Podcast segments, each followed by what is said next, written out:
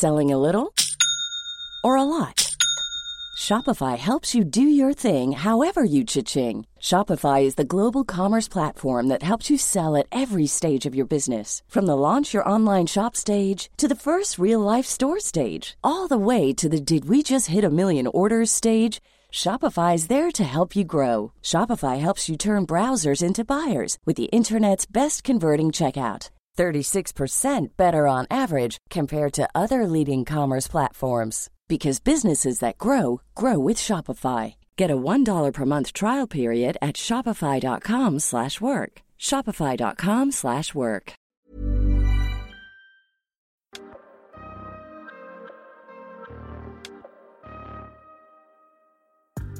Bienvenue dans cette saison 2 du PEX Podcast, le podcast du partage d'expérience en prévention des risques. Je suis Alexandre Zèbre, ingénieur sécurité et créateur du site web safetyvigilante.com vous y retrouverez des articles, des vidéos et bien sûr tous les épisodes du podcast pour booster votre culture sécurité. Chaque mardi, retrouvez un épisode de ce podcast créé pour tous les acteurs de la prévention qui veulent progresser dans la maîtrise des risques professionnels en s'inspirant des conseils d'experts et de l'expérience passionnante de mes invités. J'accueille aujourd'hui Dominique Vacher, qui est président de DV Conseil, où il partage son expérience avec des entreprises dans les domaines liés au comportement et au leadership des managers, à la RSE, à la gouvernance et à la santé sécurité au travail. Il a écrit toutes ses expériences dans le livre Entreprise, arrêtez de manager la SST. On en parle dans cet épisode. Bonne écoute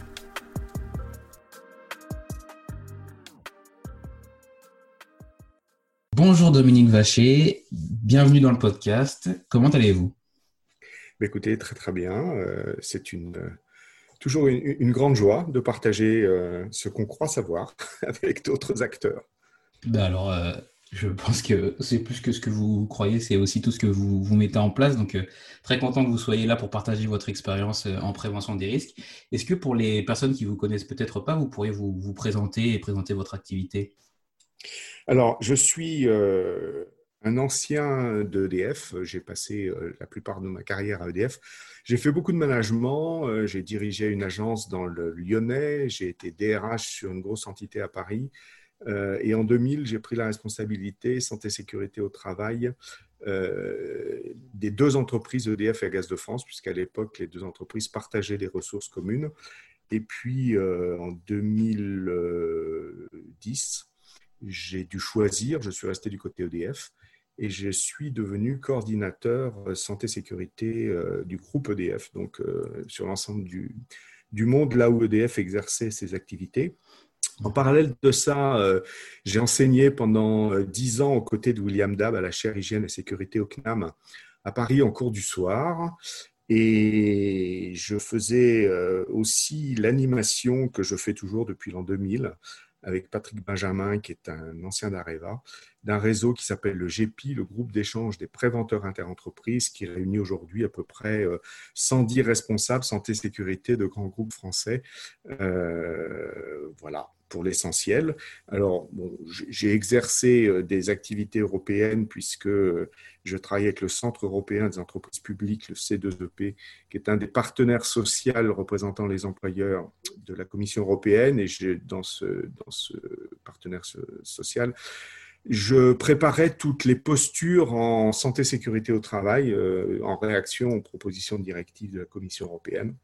Et je suis toujours membre, à l'international cette fois-ci, de l'Association internationale de sécurité sociale qui est basée à Genève. Et je travaille beaucoup avec eux, notamment sur leur concept de vision zéro, dont vous avez peut-être entendu parler et qui est quelque chose de tout à fait pragmatique et intéressant.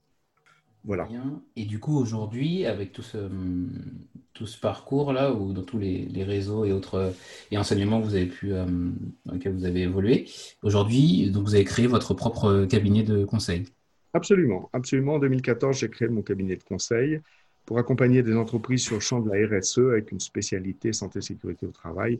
Et euh, je me sers de l'angle de l'ASST pour élargir ensuite la démarche à une démarche tout domaine confondu, euh, qui devient une, une, démarche de risk management finalement, et qui permet aux entreprises de vérifier que leurs responsabilités euh, sur tous les sujets sur lesquels on les attend au XXIe siècle, les biens sont bien en ligne avec les engagements de la société en question.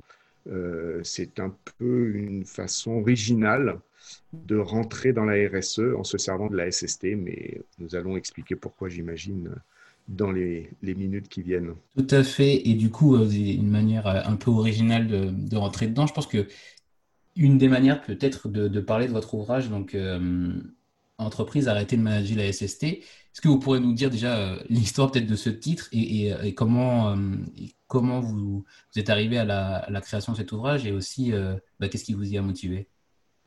Alors, comme je l'ai dit dans ma présentation, j'ai fait beaucoup de management dans ma vie et forcément, ça laisse des traces. Et en tant que manager, euh, ben, j'avais à répondre à l'attente de mon entreprise euh, ben, de travailler avec des gens en préservant leur santé et leur sécurité au travail. Et quand on fait euh, de l'électricité sous tension, quand on gère du gaz naturel sous pression, ben, forcément, il y a des activités qui comportent un certain nombre de risques et évidemment, il faut les mettre sous contrôle. Et de cette approche managériale, quand je suis passé en posture d'expert, entre guillemets, pour piloter un peu les politiques et les grands plans d'action de, l'entreprise, eh bien, je me suis rappelé de cette difficulté qu'ont les managers sur le terrain, au quotidien, à concilier les attendus sur lesquels euh, euh, ils sont challengés, la production, euh, les finances, les coûts bien sûr, la qualité, etc. Et puis, ben, ce domaine de la SST qui a souvent été, comment dire, euh, vécu comme quelque chose d'à part. Voilà, on, en fait quand on a un peu le temps. Euh, euh, il y a des experts qui nous aident pour ça et, ils sont tellement bons que bah, on a tendance en tant que manager, on a déjà tellement de choses à faire. Bah, les laisser faire, c'est une solution de facilité. et du coup, on en oublie, on en oublie que la SST, c'est juste une partie des choses qu'il convient de mettre sous contrôle quand on fait une activité dans une entreprise, qu'elle soit industrielle ou qu'elle soit tertiaire, qu'elle soit commerciale ou qu'elle soit euh, euh, de toute autre nature. Euh, dans tous les cas, la SST n'est qu'une composante parmi tant de choses qu'il faut faire pour pouvoir exercer son activité. Alors, il y a juste un petit bémol par rapport à ce champ vis-à-vis des autres, c'est que la SST est le seul champ sur lequel l'employeur a une obligation générale, qui en France est une obligation de résultat jusqu'à plus ample démontré.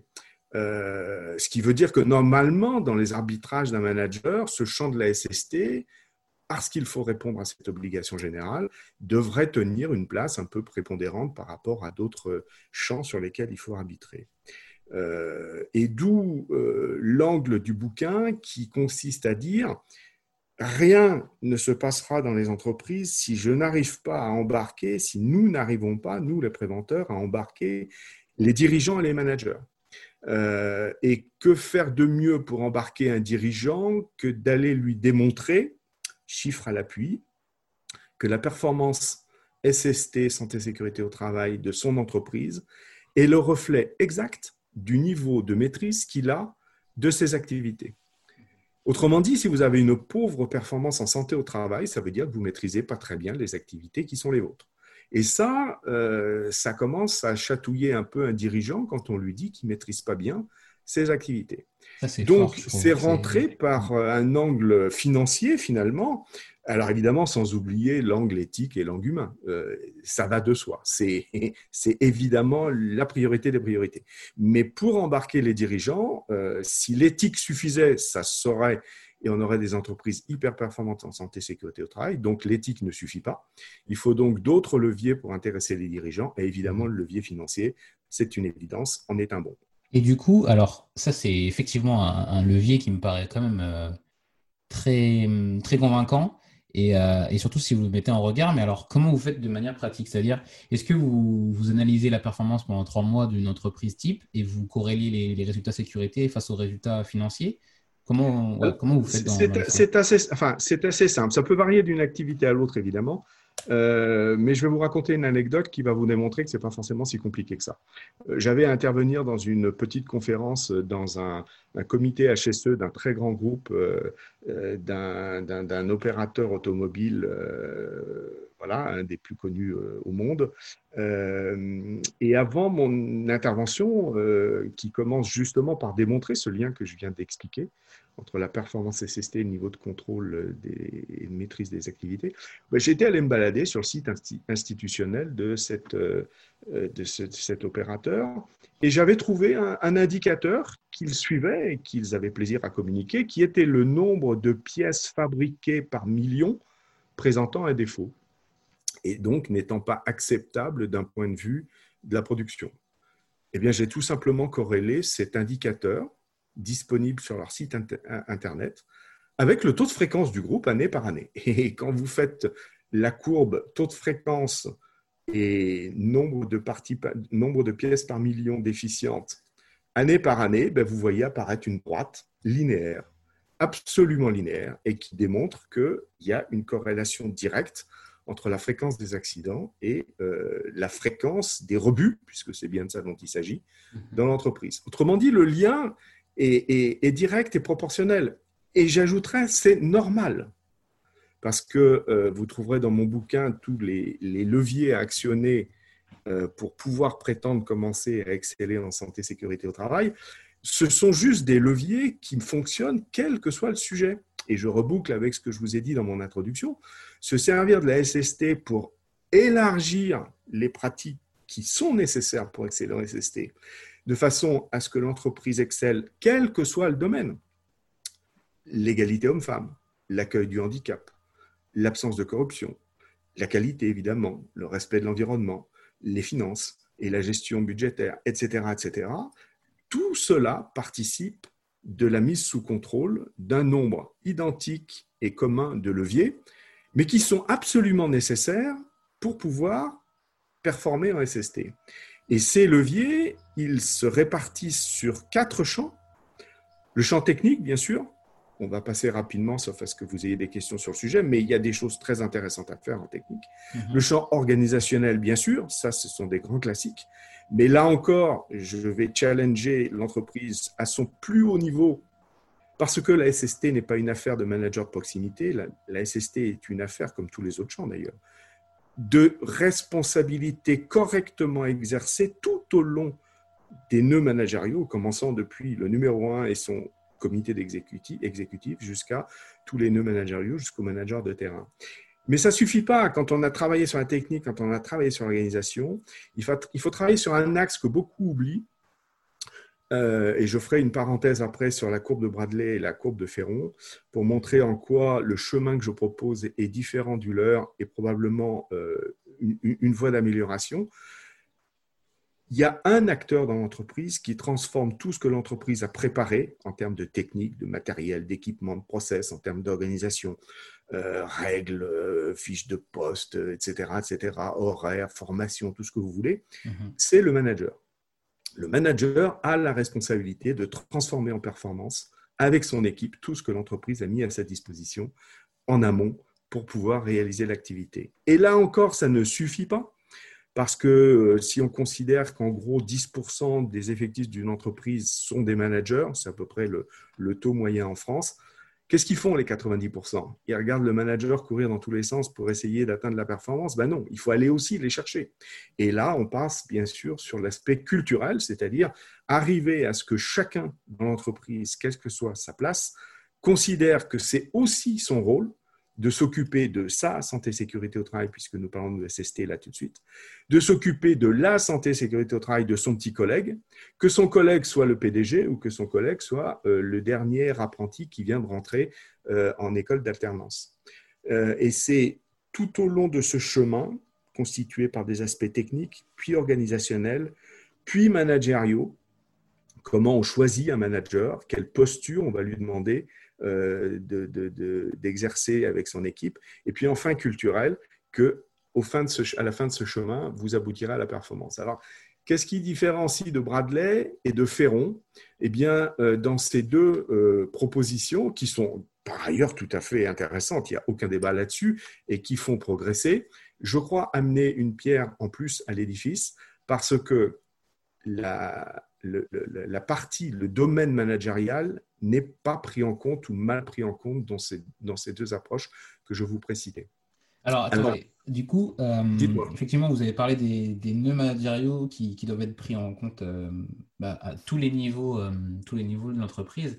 Oui. je pense quand même enfin, ils sont quand même pris en compte peut-être mal, effectivement, dans mal ou pas complètement dans, dans la dans les euh, dans, les courbes que vous citez. Euh, mais enfin, comment dire Est-ce que c'est est-ce que ce concept du coup de, d'aller plus loin que, que, c'est, que, que, ce que proposent ces, ces deux, ces deux visions donne des résultats que vous, vous avez pu constater ou, ou est-ce que ça reste un concept que vous, que vous, du coup, que vous exposez dans votre... Euh, ah non, non, les, résultats, les résultats sont au rendez-vous, il n'y a pas débat. Mais je vais, je vais, je vais prendre des, des exemples pour, euh, pour imager et rapprocher les points de vue sur, sur, sur ma façon de voir les choses. Mhm. Euh, si nous sommes d'accord pour dire, comme on le voit souvent dans des citations sur LinkedIn et autres réseaux sociaux, que euh, un salarié démissionnaire démissionne de son entreprise, non pas forcément pour l'entreprise elle-même, mais surtout pour la relation qu'il a avec son manager. Si on est d'accord sur ça, sur le fait que c'est surtout ça qui est prépondérant dans le fait qu'un salarié va être bien au travail ou pas bien, et s'il a envie de rester ou pas dans l'entreprise, euh, ça veut dire que vous avez forcément à vous occuper de cette personne, homme ou femme, qui est le manager. Et pour vous en occuper, ça commence par être bien au clair sur quels sont les critères que vous allez retenir pour désigner une personne comme étant un manager. Personnellement, je considère, et c'est l'expérience qui me guide vers cette euh, affirmation, qu'il faut un certain, une certaine dose de talent inné pour pouvoir exercer ce métier de manager. Autrement dit, tout le monde ne peut pas exercer le beau métier de manager. Vous avez des gens, il n'y en a pas beaucoup, mais vous avez des gens vous aurez beau les faire, euh, les former, les coacher, faire tout ce que vous voulez, vous n'arriverez jamais à en faire de bons managers. Et euh, je rappelle d'ailleurs à cet égard qu'un manager ne se nomme jamais tout seul. C'est l'entreprise qui le désigne. C'est l'entreprise qui le choisit. C'est l'entreprise qui le met dans son poste de manager. Autrement dit, quand j'entends des équipes me dire on a un mauvais manager, la personne n'est pas responsable de cet état de fait. C'est l'entreprise qui a fait une erreur de casting. Donc, c'est à l'entreprise de rattraper l'erreur qu'elle a commise en nommant cette personne manifestement pas faite pour exercer ce métier dans ce métier de manager. Ça veut dire que ça remet en cause le processus choix des hommes dans l'entreprise. Et c'est un des processus qu'il me plaît de challenger quand j'accompagne une entreprise, c'est de leur poser des questions sur comment vont-ils nommer un manager. Et c'est là qu'on s'aperçoit, par exemple, que vous avez des politiques RH notamment des politiques de, rémunération, qui ont un impact très négatif sur la santé sécurité au travail. Je pourrais développer si ça vous intéresse. Mais une fois que vous avez challengé votre processus choix des hommes pour essayer de faire en sorte de vous tromper le moins possible, mhm. reste à savoir si je me trompe, comment je, je réagis à cette erreur. D'accord? Et évidemment, après ce que je vous ai dit, vous avez compris qu'il fallait sortir par le haut c'est-à-dire que l'entreprise doit trouver une solution la plus gagnant, gagnant possible avec la personne qui a été l'objet de l'erreur de casting. Ce n'est pas simple, mais il faut le faire, il faut avoir le courage de le faire et il faut avoir les pratiques pour le faire intelligemment. Et puis, quand on ne s'est pas trompé, Dieu merci, c'est quand même la plupart du temps le cas, eh bien, ça ne suffit pas. Encore faut-il optimiser ce talent en essayant de former les managers à ce que j'appelle dans mon bouquin une posture managériale, c'est-à-dire lui faire comprendre qu'il y a des pratiques qui donnent de meilleurs résultats que d'autres pour animer l'équipe, pour prendre des décisions et les commenter et les construire avec l'équipe, et enfin pour exercer son leadership. À ce stade, Alexandre, j'aimerais, si vous me le permettez, ouvrir une parenthèse et, évoquer la formation initiale des managers. Je crois, euh, et je suis en ce sens, des propositions qui datent déjà de plusieurs années, par exemple celle de William Dab lorsqu'il a fait son rapport à Xavier Bertrand et Valérie Pécresse. Euh, je crois qu'il faut instituer une forme de TOEFL de la SST. Comme on challenge les futurs ingénieurs et managers sur leur niveau d'anglais, il faut absolument qu'on les challenge sur leur niveau de connaissance des fondamentaux en santé sécurité au travail. Ça veut dire quoi? Ça veut dire qu'à terme, eh bien, il ne devrait plus y avoir un diplôme d'ingénieur ou un diplôme de manager qui ne soit délivré si le candidat ne possède pas, test à l'appui, les fondamentaux de euh, la SST. En effet, les grandes entreprises, et celle du GPI le confirme euh, très souvent, il y a un écart entre les attendus des entreprises concernant ces jeunes ingénieurs et ce qu'ils savent vraiment. Alors non pas sur le champ des mathématiques, de la physique, de la chimie, etc., parce que là, ils sont plutôt bien formés, surtout en France, mais sur la gestion des hommes, la qualité de vie au travail, la santé au travail.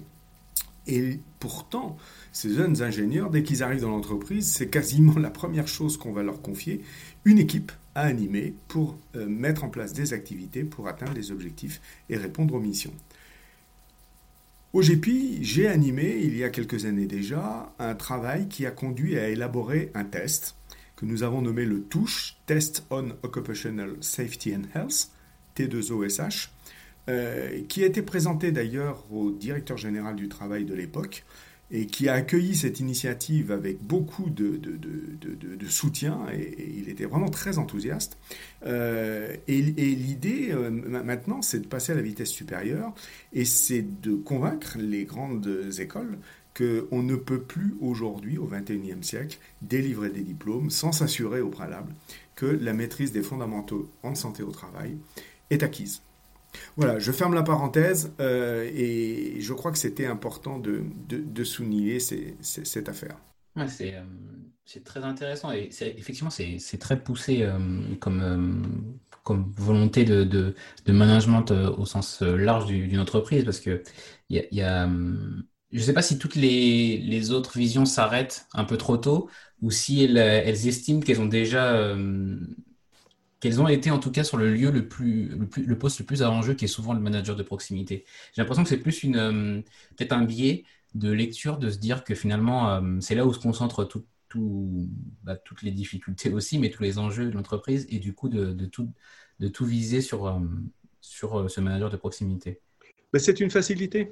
C'est mm. d'autant plus une facilité que si les N plus 1, N plus 2, etc., sont pas forcément euh, de bons managers au sens, euh, voilà, enfin, bon, mal, ça n'existe pas, mais enfin, ne sont, pas des managers vraiment euh, exceptionnels, bah, c'est une solution de facilité de tout faire reposer sur les managers de proximité.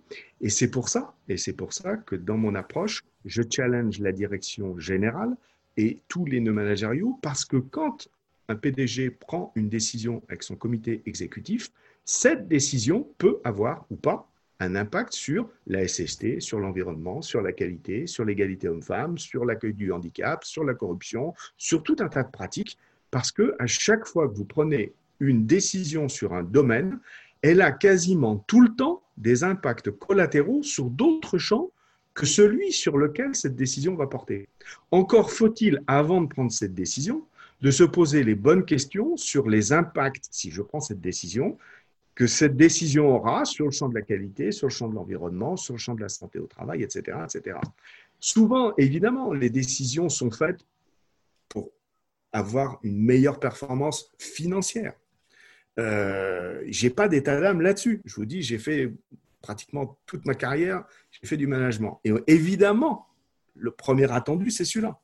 Mais si vous ne le faites pas en remettant en perspective l'ensemble des sujets sur lesquels on vous, attend par ailleurs, eh bien, vous allez arriver dans des entreprises, et c'est le grand mal de notre siècle, qui sont sur du court-termisme et exclusivement sur du court-termisme pour avoir des résultats financiers le plus vite possible, en oubliant complètement la notion de moyen et long terme. Et vous avez, et, j'ai des exemples en tête, mais à, à l'appel, des entreprises qui prennent des décisions de court-termisme pour créer de la valeur à l'instant T, et ces décisions vont détruire de la valeur à 5 ou 6 ans parce qu'on n'a pas voulu regarder l'impact de ces décisions dans la durée. Et, c'est le grand drame de notre époque. Et alors euh, justement, euh, je voulais rebondir sur la, partie euh, comment, d'intervention, ou en tout cas cadre d'intervention auprès d'une entreprise. Aujourd'hui, vous faites du, conseil en management et du coup, vous, vous expliquez, vous, vous rentrez par l'angle RSE, mais, euh, mais en fait, c'est très, très large. Comment une entreprise, finalement, soit elle, elle, fait appel à vous, ou, et du coup, quelles sont ses intentions, ou plutôt, est-ce que c'est plutôt vous qui, qui, euh, qui voyez euh, une performance se dégrader et c'est là où vous allez proposer vos services? Non, en général, pour l'instant en tout cas, c'est des entreprises qui viennent à moi. Je ne vous cache pas que mon livre a aidé à avoir quelques, quelques, contrats. mais ce qu'il faut que vous compreniez, c'est que il n'y a pas de bonne ou mauvaise performance. Pour moi, j'accepte, quelle que soit l'entreprise, l'endroit où elle se situe, parce que simplement, je vous parlais du GP tout à l'heure, ce réseau que j'anime, euh, on a des champions du monde dans ce réseau, et mhm. puis on a des entreprises qui sont sur la voie de le, devenir. C'est-à-dire qu'il n'y a pas de génération spontanée il n'y a pas une entreprise qui, euh, un an après être créée, a des performances hallucinantes sur tous les sujets. C'est un chemin, c'est une histoire, c'est un vécu, c'est des pratiques, c'est des traditions, c'est une culture d'entreprise. Et tout ça, euh, ça varie énormément d'une entreprise à l'autre. Donc chaque entreprise est à prendre avec tous ses, tous ses attendus euh, et il va falloir convaincre le numéro un qu'il peut encore faire mieux mhm. avec son entreprise en, termes de résultats et de performance globale. Comment? En s'interrogeant sur les pratiques qu'il a mis en œuvre et en rentrant par ce champ de la SST. Alors, pourquoi je, rentre par le champ de la SST parce que, parce, que, parce que la SST, c'est d'abord humain, voilà, et que pour moi, l'homme avec un grand H, ça veut dire quelque chose dans l'entreprise. Euh, et, j'ouvre une parenthèse, tout ce que je raconte dans mon bouquin, ben, j'ai eu l'opportunité dans l'entreprise dans laquelle je travaillais de le mettre en œuvre et de le tester. Donc, euh, je ferme la parenthèse, je sais que ça fonctionne et je sais qu'on peut faire des choses assez incroyables avec des équipes euh, de toute taille d'ailleurs. Hein. La taille n'est pas un, paramètre qui est à prendre en, compte. On peut être 3 ou 4, on peut être 4 ou 500, il n'y a pas d'écart dans, dans, ce qu'il faut faire. Euh, simplement, ça prendra un peu plus de temps et on n'aura peut-être pas tout à fait les mêmes outils, mais sur les principes, en tous les cas, euh, ils demeurent. Euh, et, ce que je voulais vous dire, c'est que il faut passer par cet aspect conviction et, convaincre le PDG. Mm-hmm. Je répète, sans le PDG, on n'arrivera jamais à l'excellence en santé sécurité au travail. Parce que, je, le rappelais, souvent les entreprises, et y compris les grands groupes, euh, considère que c'est au HSE de faire le boulot. Il est payé pour ça, donc il a la responsabilité de ce champ. Et du coup, on rentre sur une entreprise qui manage la production et à côté qui manage la SST. Et qui à côté manage la qualité. Et qui à côté manage l'environnement. Et qui à côté a des experts RH qui vont manager l'égalité homme-femme. Ou des experts euh, plus euh, multirisques qui vont travailler sur la corruption, etc. etc.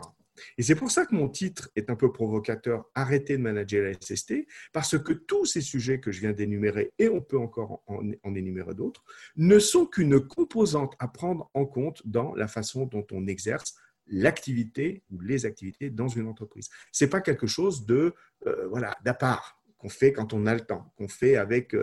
Alors évidemment, il faut des gens qui vous conseillent, qui vont vous épauler, des experts. C'est un bien grand mot, mais pourquoi pas euh, j'ai formé pendant dix ans des préventeurs au CNAM, ce n'est pas moi qui vais vous dire que ce n'est pas un métier. Et c'est en plus un très beau métier. Bien sûr, il faut des compétences, mais le manager doit être convaincu que la santé n'est qu'une partie, n'est qu'une composante de la façon dont on attend de lui qu'il réalise et fasse réaliser les activités dont il a la charge pour atteindre ses missions. Si on n'a pas ça, eh bien, euh, vous allez trouver des HSE qui vont ramer, qui vont être perçus comme le, voilà, les gens qui dérangent, les gens qui empêchent de produire comme on veut. Euh, et ça, on a tout faux quand on est comme ça. Mhm. Et là encore, je vais vous raconter une anecdote parce que l'expérience fait que j'en ai, j'en ai plein. Il y a 15 jours, j'ai une très très grosse entreprise qui a fait passer un poste vacant d'un responsable HSE. Et dans l'émission, il aura la mission de fixer les règles de sécurité, alors parmi tout un tas de missions, hein. il aura la mission de faire respecter ces règles de santé et sécurité au travail. Il aura la mission de faire respecter. Le HSE a la mission de faire respecter. Mais excusez-moi, celui qui a la mission de faire respecter les règles dans une entreprise, ce n'est pas un HSE, c'est le manager. Il a à faire respecter des façons de faire pour préserver la qualité, pour préserver l'environnement, pour accueillir le handicap, pour que l'égalité homme-femme puisse être au rendez-vous, pour que les gens travaillent en toute SST. Ce n'est pas un HSE de faire respecter les règles. Qu'il aide à les édicter, pourquoi pas Qu'il aide à euh, proposer des façons de vérifier que ces règles sont appliquées, pourquoi pas Qu'il aide à produire des référentiels pour faire des audits sur le sujet, pourquoi pas Mais ce n'est pas lui à qui on doit donner la responsabilité de faire respecter. On se trompe. On se trompe d'acteur, on se trompe de responsabilité et on retombe dans cette mm, logique qui, pour moi, ne peut pas permettre l'excellence, c'est de manager la production et à côté de manager la SST. Et alors, justement, euh, déjà merci pour ce, pour ce partage. Euh, dans, la même, euh, dans la même lignée, est-ce que vous auriez des, un exemple auprès d'une entreprise chez qui vous êtes intervenu ou, et d'une démarche pratique où justement il y avait cette, cette vision assez assez, euh, comment dire, simpliste en tout cas de, mettre un, HSE pour faire respecter les règles, et où vous, vous avez apporté cette, euh, bah, cette vision et cette culture de, de, de, la prévention qui a, qui a permis justement d'évoluer vers euh, quelque chose de beaucoup plus intégré. Alors, je ne vais, je vais pas vous dire que dans toutes les entreprises où je vais, c'était d'une certaine façon avant et c'était le paradis après, parce que ça serait faux. Mmh. mais dans toutes, il y a des changements de paradigme qui se mettent en route, alors plus ou moins rapidement. Qu'est-ce qui fait que c'est plus ou moins rapide? Eh bien, c'est tout simplement le fait que j'ai réussi ou moins bien réussi à convaincre le numéro un. Et ça, c'est ma propre responsabilité qui est en jeu. Euh, j'ai des exemples en tête où euh, une entreprise, euh, je ne vais évidemment pas la nommer, mais à peu près 3000 personnes, dans la distribution d'eau, euh, avait justement rattaché à la RH une cellule HSE.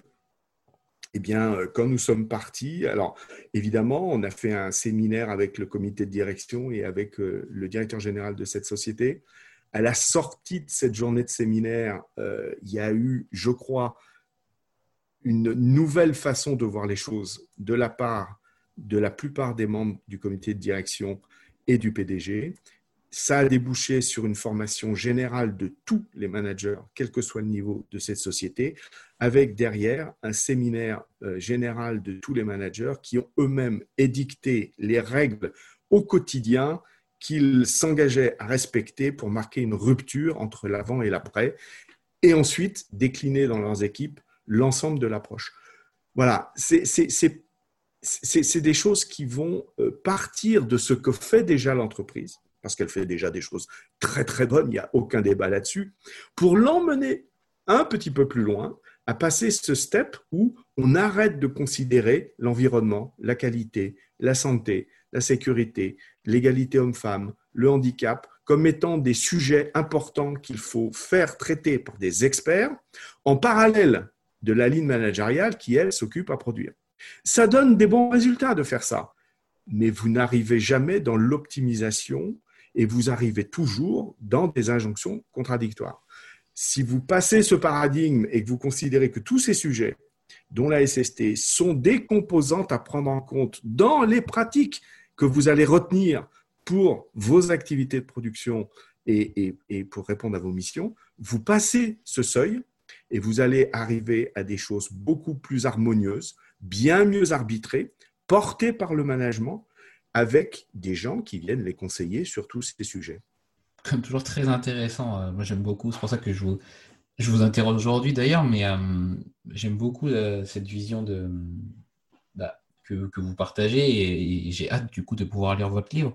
Et je me demandais finalement, est-ce que vous, vous estimez que vous pouvez plus aider d'entreprises en étant bah, euh, comment dire, un organisme externe ou est-ce que peut-être que euh, ça aurait été plus judicieux de, rester euh, voilà, au, au sein d'un grand groupe et qui, qui, aide largement une entreprise, mais qui est peut-être déjà dans une phase d'excellence et qui a peut-être moins besoin de, de votre appui?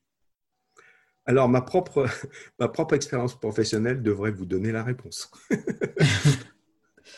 Non, c'est beaucoup plus simple quand on est à l'extérieur. Je ne sais pas pourquoi, mais dans les entreprises, on considère que la, connaissance de l'excellence est ailleurs. Euh, la connaissance de l'excellence est ailleurs et euh, ben, on va chercher ailleurs ce qu'on euh, ne croit pas avoir chez soi. C'est comme ça. Donc, il faut vraiment, de ce point de vue-là, qu'il y ait aussi une évolution euh, maintenant, je ne vous cacherai pas que quand vous êtes extérieur à l'entreprise, vous n'avez pas d'enjeu euh, autre que de réussir, bien sûr, avec l'entreprise. C'est un enjeu important, mais vous n'avez pas d'enjeu personnel dans l'entreprise. Vous êtes vierge, on ne vous connaît pas, euh, et, ça, c'est beaucoup plus facile. C'est beaucoup plus facile pour avoir l'écoute, c'est beaucoup plus facile pour avoir aussi la confidence, pour avoir le plus possible des faits qui correspondent à la réalité du quotidien euh, des gens que vous avez, avec lesquels vous avez à travailler. Euh, par contre, vous avez un handicap majeur, c'est que comme vous passez que quelques temps dans cette entreprise, si l'entreprise veut faire un écran de fumée, il faut être particulièrement habile pour voir que ce qu'on vous présente n'est peut-être pas la réalité au quotidien et aller à ce moment-là euh, demander d'aller pouvoir regarder d'autres choses dans d'autres endroits. Et là, c'est quelque part la déontologie du consultant euh, il m'est arrivé plusieurs fois d'avoir des entreprises qui, euh, quelque part, au départ en tout cas, étaient dans une logique un peu alibi. On fait une action avec un consultant extérieur pour dire qu'on a fait quelque chose. Et au final, et au final euh, la bonne surprise, c'est qu'on a pu avancer en partant sur les vrais constats et non pas ceux qu'on avait envie de me donner à voir et que à partir de ces vrais constats qui étaient inacceptables, voire parfois inconnus du haut management, qui découvrait ce qui se passait dans son entreprise, euh, eh bien, on, a pu aller plus loin et partir sur euh, quelque chose d'un peu plus construit et d'un peu plus, euh, un peu plus profond. Voilà. Et, justement, sur ce, partage d'expérience, bah, où des fois on, a des, surprises, mais, pour autant on arrive au bout de, au bout du projet. Est-ce que vous auriez une expérience de, de ce type, mais qui, où finalement ça a été bien plus compliqué pour, euh, pour pouvoir euh, faire progresser une entreprise? Ce qui est compliqué pour faire progresser l'entreprise, euh, j'y reviens, c'est quand vous n'avez pas l'adhérence, l'adhésion du haut management. si le haut management considère que c'est au HSE de faire le boulot, même un HSE euh, au niveau d'un groupe, hein, qui est donc quelqu'un forcément euh, de haut placé, euh, s'il est tout seul et s'il n'a pas l'écoute et l'appui de son patron, on restera quand même quelque part dans cette logique de manager la SST à côté du reste. Et donc, on ne pourra pas activer les leviers qui impactent ces gens-là, parce que, comme je vous l'ai déjà dit, ils ont des responsabilités et chaque fois qu'ils prennent des décisions, elles ont un impact sur la SST, positivement ou négativement, ou voire même très négativement. Euh, et si le HSE n'est pas supporté dans cette euh, approche, eh bien, euh, comme je l'ai déjà dit, il va ramer, il va, voilà, il va, il va user de la salive, ça, va prendre du temps et ça prendra beaucoup plus de temps. Vous savez, mon expérience de manager me montre que il y a un phénomène incroyable qui se produit dans les entreprises que j'ai dénommé dans mon livre le mimétisme managérial.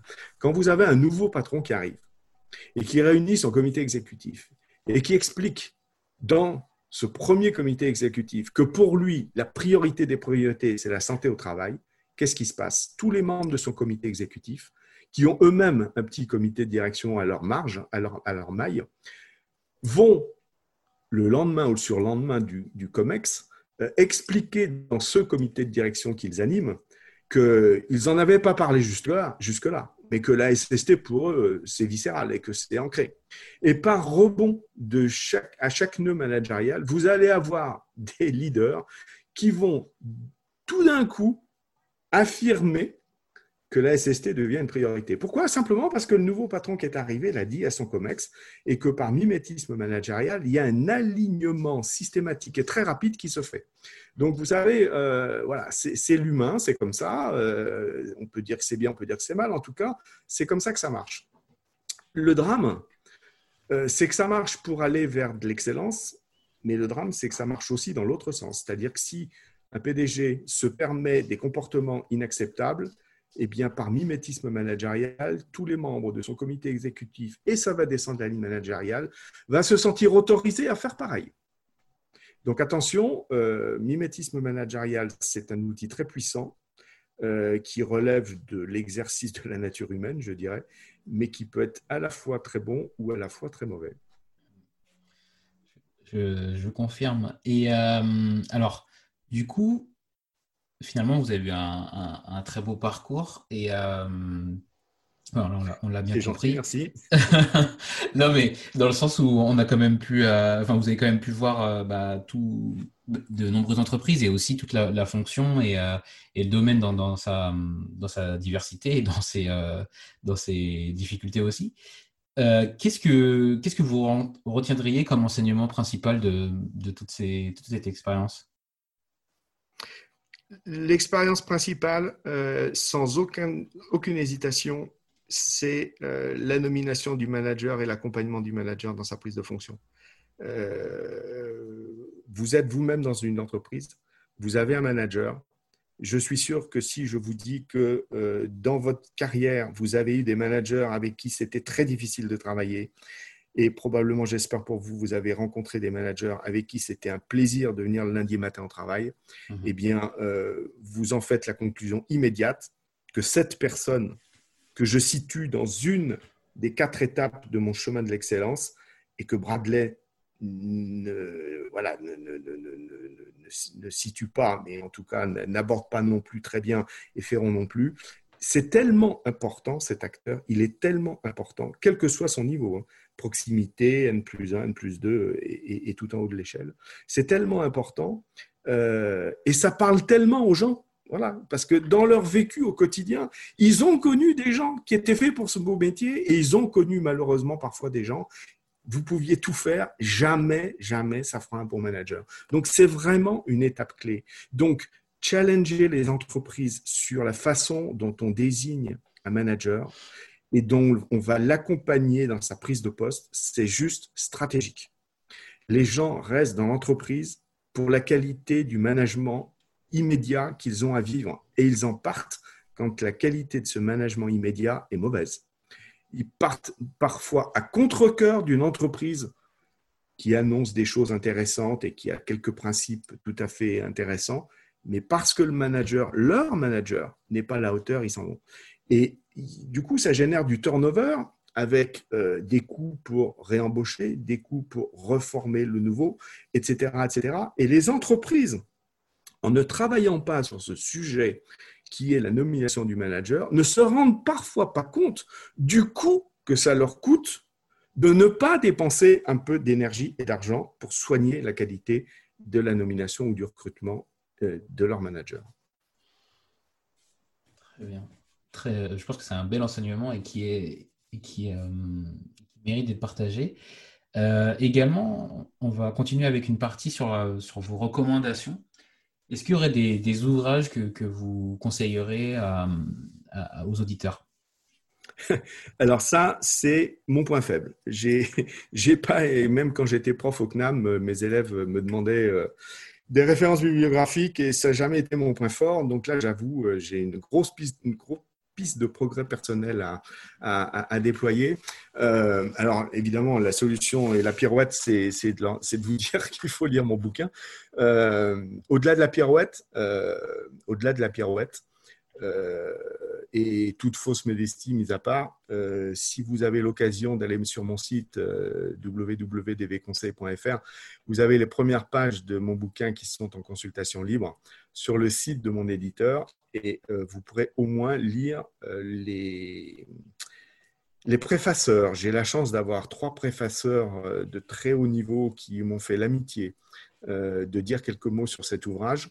Eh bien, chacun est d'accord pour dire que l'approche est nouvelle, l'approche est très intéressante, l'approche est génératrice de performance et que peu, voire pas, aujourd'hui, ont ce genre d'approche. Euh, voilà. Après, il y, a, des livres tout à fait intéressants. Alors, je ne les ai pas forcément en plus tous lus. Euh, ce que je constate quand même, ce que je constate quand même, c'est si euh, quand je m'intéressais à ces notions de, de processus choix des hommes et posture managériale il y a 20 ans, euh, il n'y avait pas beaucoup de gens qui parlaient de ça, pour ne pas, dire pas du tout.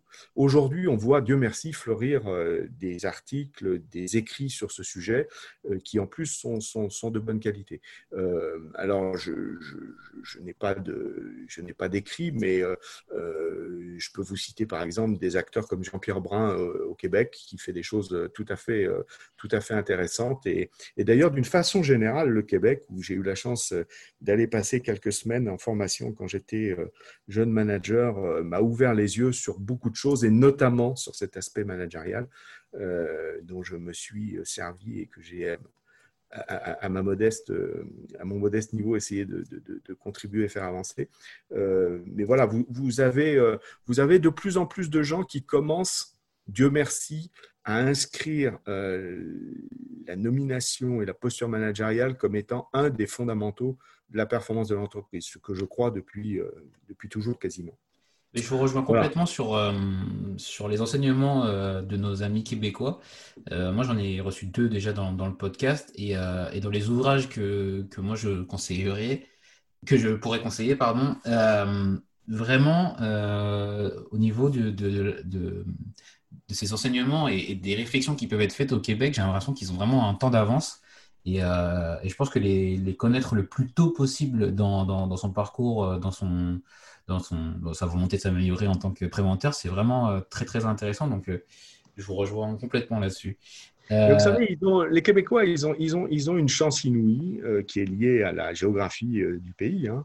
Euh, c'est qu'ils sont proches de l'Amérique et donc ils ont cette euh, logique anglo-saxonne et cette rigueur anglo-saxonne, mais ils ont aussi euh, gardé du peuple fondateur cette petite folie qui nous anime, nous autres Français.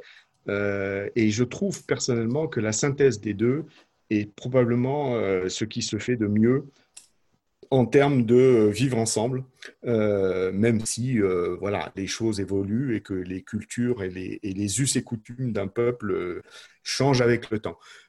donc, ce n'est pas forcément gagné et inscrit dans la durée, tout ça, dans un sens comme dans l'autre d'ailleurs, Dieu merci. mais, mais, mais, en tout cas, moi, moi qui ai travaillé beaucoup à l'international, je reconnais quand même que le monde anglophobe euh, anglophone pardon, euh, pour, sa très grande majorité, a des pratiques de vivre ensemble qui sont, euh, qui sont super intéressantes. Quoi. Et, la noblème culture, la, positivation à outrance, ça peut paraître, vu de notre esprit gaulois, risible, mais ça ne l'est pas du tout. C'est vraiment quelque chose qu'il faut prôner et c'est c'est plus qu'un style de vie, c'est un, je crois, c'est un principe de vie. C'est un principe de vie. Tout à fait. Euh, ben, très bien, on va, on, va, on va terminer sur la, partie euh, future et avenir de la prévention. Euh, comment vous, de, votre, de votre point de vue, vous estimez que le, métier de la prévention va évoluer? Le métier de la prévention évoluera en fonction de ce que les PDG des entreprises voudront qu'elle devienne. Je suis cohérent avec ce que je vous ai raconté pendant cette heure. Mhm. Euh, c'est les PDG, c'est les patrons qui feront le devenir de, la SST. Alors personnellement, et si on doit finir bientôt, je ne veux surtout pas manquer l'occasion de parler de ça parce que ça me, ça me, ça me tient vraiment à cœur. Euh, en Europe comme en France, il faut jamais oublier que 80% des salariés travaillent dans des TPE et des PME. Alors certes, les grands groupes euh, sont plutôt sur de bonnes tendances en santé sécurité au travail, et c'est pas eux qui font le résultat en France, c'est pas eux qui font le résultat en Europe, même si certains ont encore beaucoup de progrès à faire.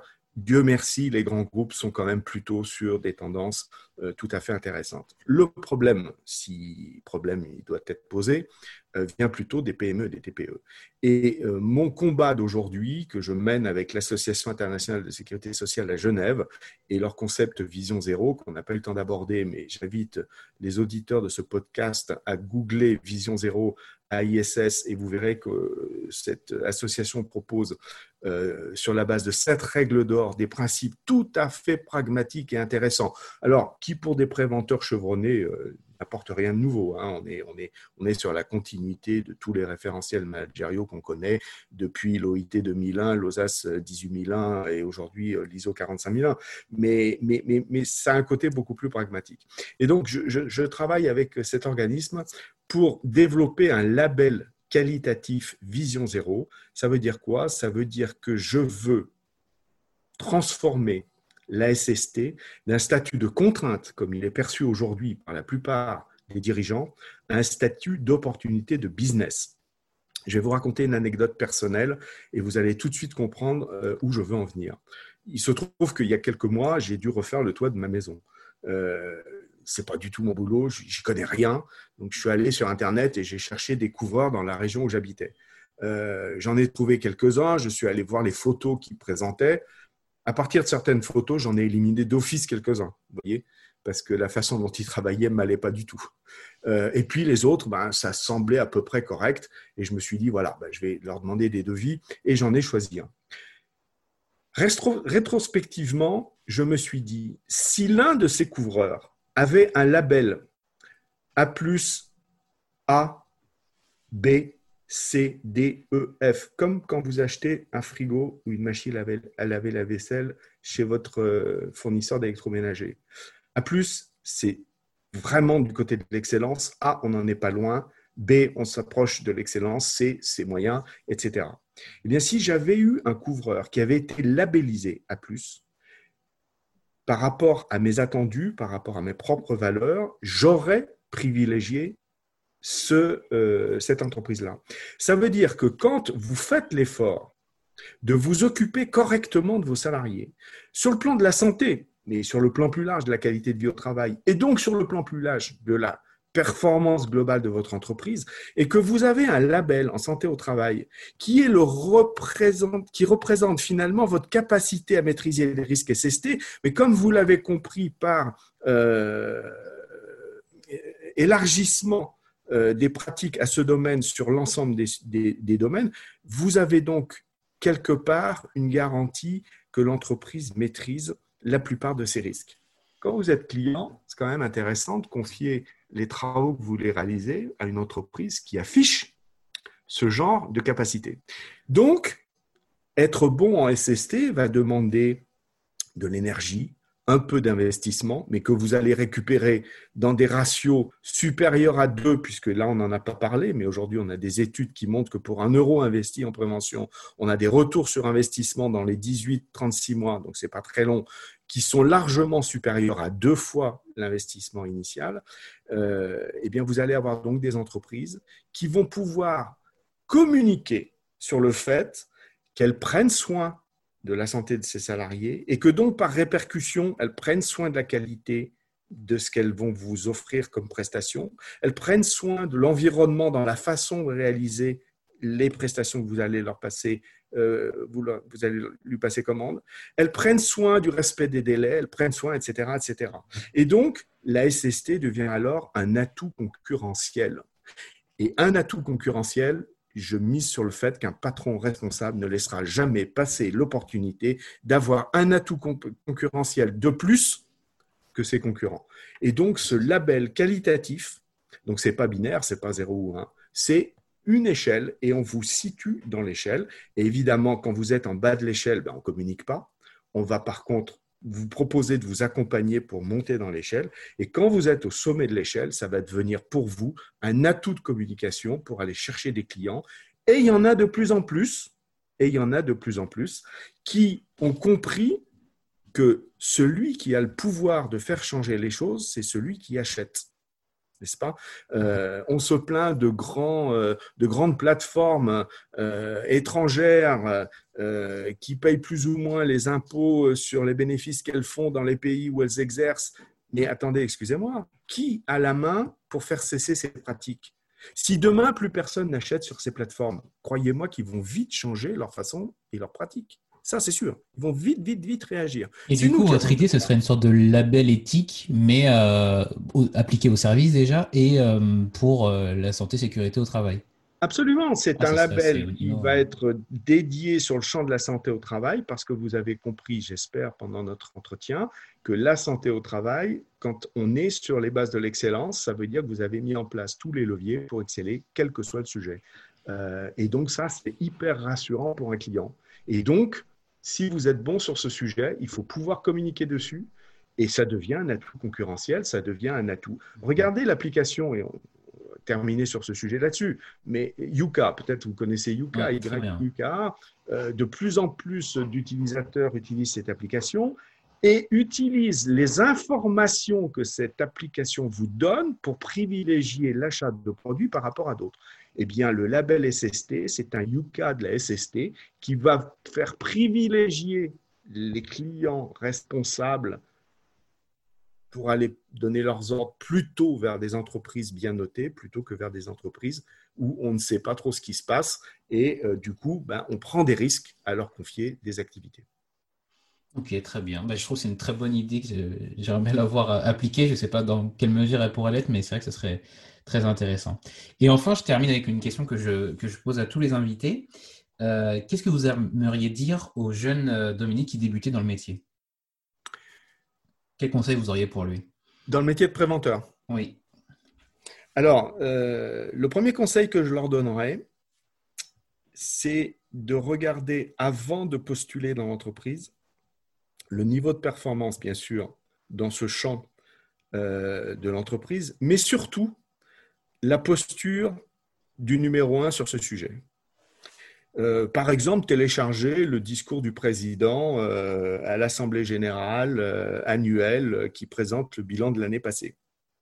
S'il n'y a aucun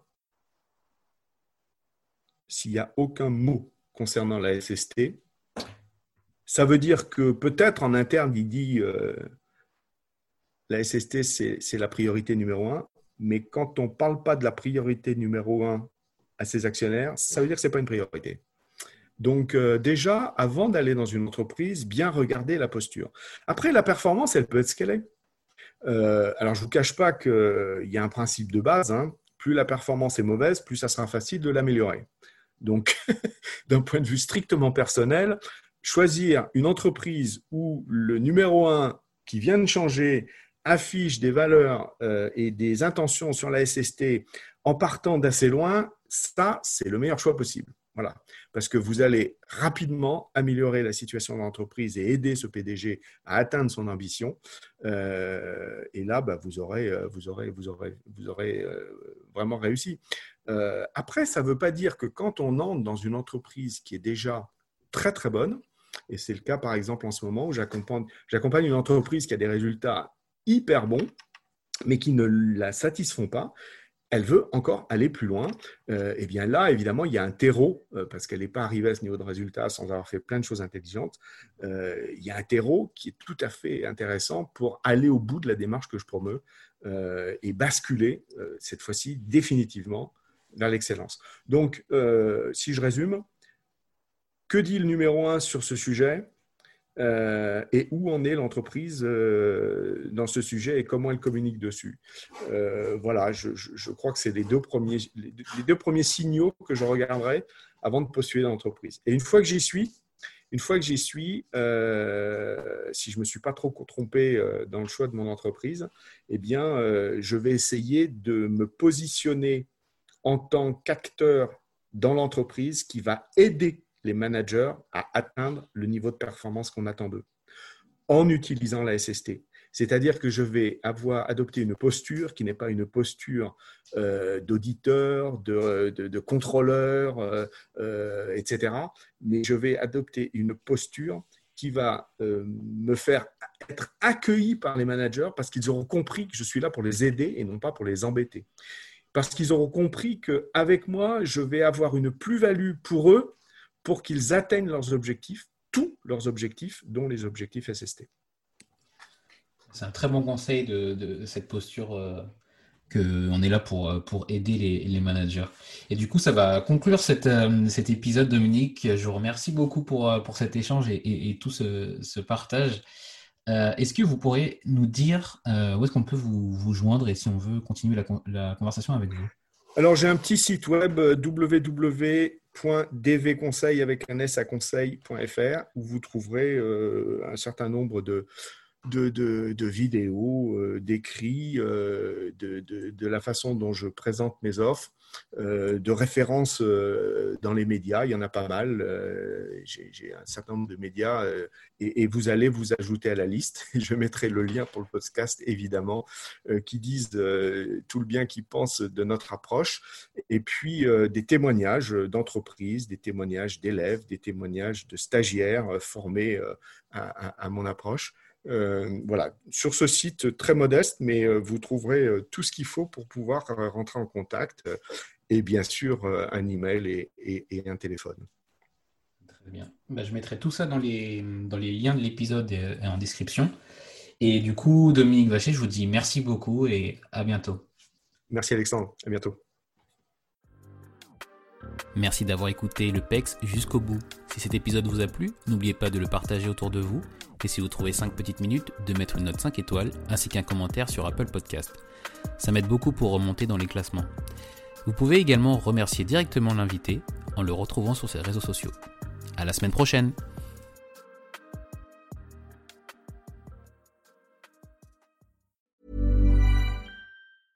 Mom deserves the best, and there's no better place to shop for Mother's Day than Whole Foods Market. They're your destination for unbeatable savings, from premium gifts to show-stopping flowers and irresistible desserts. Start by saving 33% with Prime on all body care and candles. Then get a 15-stem bunch of tulips for just $9.99 each with Prime. Round out Mom's menu with festive rosé, irresistible berry chantilly cake, and more special treats. Come celebrate Mother's Day at Whole Foods Market.